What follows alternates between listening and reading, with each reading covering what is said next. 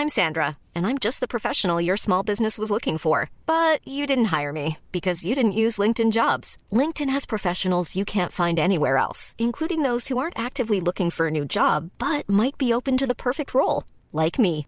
In a given month, over 70% of LinkedIn users don't visit other leading job sites. So if you're not looking on LinkedIn, you'll miss out on great candidates like Sandra. Start hiring professionals like a professional. Post your free job on linkedin.com/people today. Qu'est-ce que j'ai dit à, Elon Musk? Vous voulez venir en Europe? On va avoir des règles et les voilà. Il faut que nous ayons un cloud souverain. La tactique TikTok, opacité, addiction et ombre chinoise.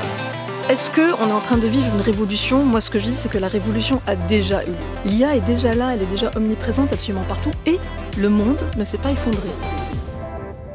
Signaux faibles, le podcast de siècle digital qui décode l'actualité du numérique.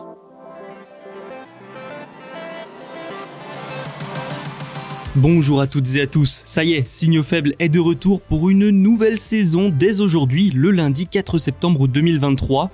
La formule, elle ne change pas, 10 minutes pour décoder 4 actualités du numérique. D'ailleurs, voici les premières actualités de cette saison 2.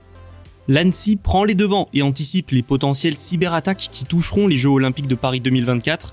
En France, toujours, la belle vie serait en bonne position pour racheter Frishti. Nous enchaînerons avec deux informations sur Meta. Le géant américain a développé un outil pour détecter les biais discriminants de certaines intelligences artificielles. Et le groupe de Mark Zuckerberg pourrait aussi proposer un accès payant et sans publicité à ses réseaux sociaux. Vous l'entendez, pas mal d'informations et d'actualités à décoder. Alors ne tardons plus, c'est parti, bonne écoute. Vous n'êtes pas sans savoir que la France va accueillir dès cette semaine la Coupe du Monde de rugby 2023. Elle enchaînera dès l'été 2024 avec les Jeux Olympiques et Paralympiques de Paris, deux événements d'ampleur mondiaux. Ils vont attirer des millions de personnes et avec elles d'importants flux financiers. Autant d'éléments qui attirent les pirates informatiques. L'ANSI, l'Agence nationale de la sécurité des systèmes d'information, n'est pas dupe et se prépare. Elle a publié le 30 août une évaluation de la cybermenace pour ces événements. Et vu leur ampleur, les attaques peuvent être très nombreuses et pourraient gravement perturber le déroulement des compétitions. S'ajoute à cela le contexte géopolitique actuel avec la guerre en Ukraine, pour ne citer que ça, l'agence française explique, je la cite, des groupes d'attaquants affiliés à l'un des deux États ou des activistes pourraient chercher à tirer profit de la couverture médiatique pour promouvoir leur cause et mener des attaques informatiques. Voilà pour le contexte. Mais alors, quelles menaces planent exactement sur les JO L'ANSI met notamment l'accent sur les risques pour les systèmes gérant les infrastructures, les transports ou encore l'énergie. Sans surprise, ces événements pourraient aussi être visés par des attaques par déni de service, suivies de demandes de rançon et de chantage sur la divulgation d'informations. Les sites officiels et les sponsors seraient particulièrement visés, les spectateurs aussi. C'est là le principal type de menace selon l'agence, la menace à finalité lucrative. Et n'oublions pas les rançongiciels. La destruction de logiciels et de matériel informatique ne sont pas à exclure non plus. Autre type de menace donc, celle à des fins de déstabilisation. Je cite encore l'ANSI. Des puissances étrangères pourraient se livrer à des actes de sabotage afin de discréditer l'image de la France et de réduire les retombées économiques positives. Enfin, l'ANSI a aussi identifié de potentielles attaques à des fins d'espionnage. Et pour aider tous les acteurs concernés à se préparer, l'agence a fait 19 recommandations, dont la mise en place d'une veille active sur les menaces. Dans un monde toujours plus numérisé, le risque de cyberattaque d'ampleur augmente forcément lors d'événements comme les JO. Reste à voir comment les autorités et les organisations réagiront et se prépareront le moment venu. En tant que spectateur aussi, il faudra se montrer prudent, comme lors de l'achat de billets en ligne.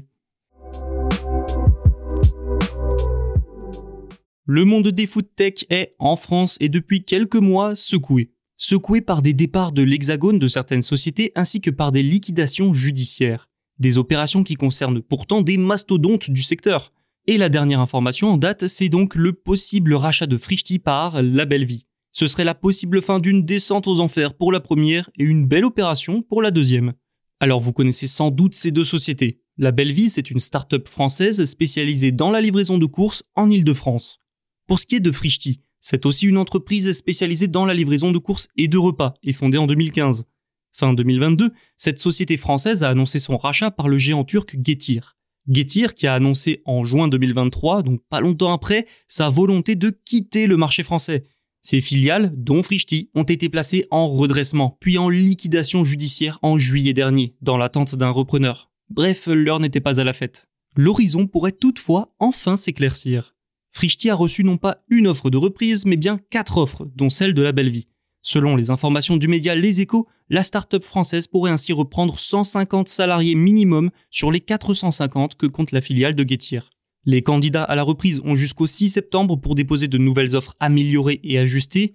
En tout cas, vous l'aurez compris, pour Frishti, c'est là l'occasion de survivre et de sauvegarder des centaines d'emplois. Pour la belle vie, l'opération est bonne aussi. Ce rachat permettrait à la jeune pousse de gagner de nombreux clients et d'approfondir son offre. Ça pourrait également lui permettre d'étendre sa portée géographique et de toucher une bonne partie de la France. Quid des trois autres offres? L'une provient de Flink, géant du quick commerce, Suivent Refectory, spécialiste de la restauration en entreprise, et le fonds d'investissement Arébien. Ici, c'est surtout l'activité B2B de Frishti qui attire énormément. Après le grand public, la société s'est attaquée à la livraison en entreprise, une activité qui représentait quand même en 2022 37% de son chiffre d'affaires.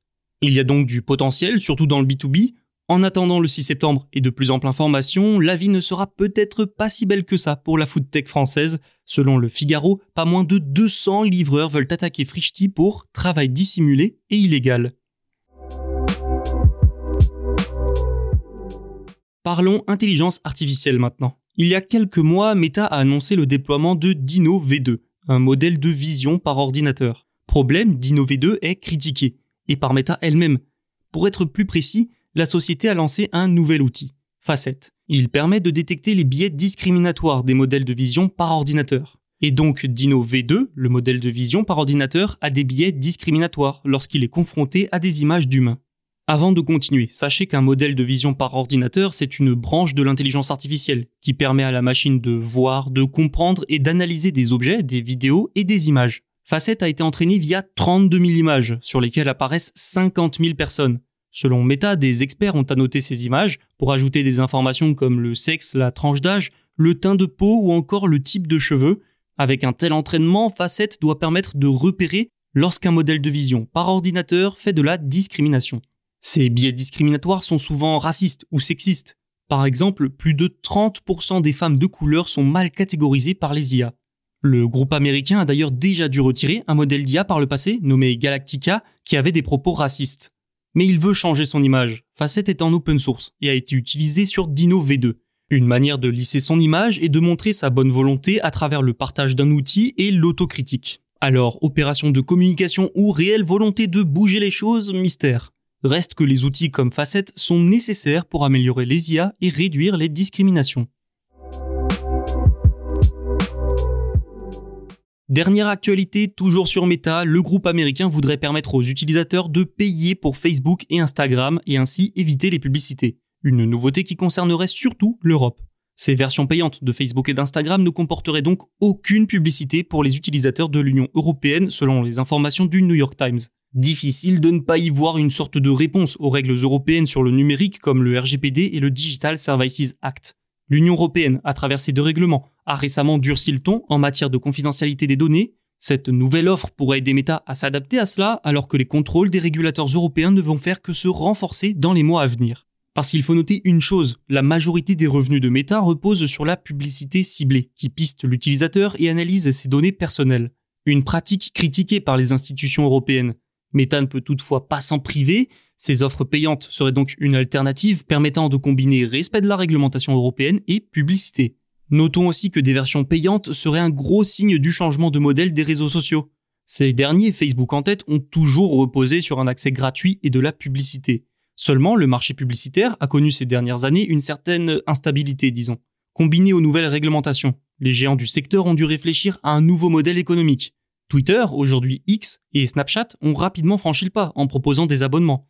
Un abonnement payant pour les plateformes de méta serait donc l'un des exemples les plus frappants de la façon dont ces entreprises sont obligées de repenser leurs offres pour continuer de croître d'une part et se conformer aux règles européennes d'autre part. Surtout que Meta ne peut vraiment pas se permettre de délaisser le marché européen. Le vieux continent est la deuxième région la plus lucrative pour le groupe. Et avec le DSA, de nouvelles fortes amendes peuvent tomber en cas de non-respect. Rappelons d'ailleurs que ce texte interdit dorénavant la publicité ciblée pour les mineurs. C'est déjà la fin de cet épisode. Merci à vous, auditeurs et auditrices, pour votre écoute et votre fidélité. Tous les épisodes de Signaux Faibles sont disponibles sur siècledigital.fr et les plateformes de streaming. N'oubliez pas de vous abonner pour ne rien manquer. À demain.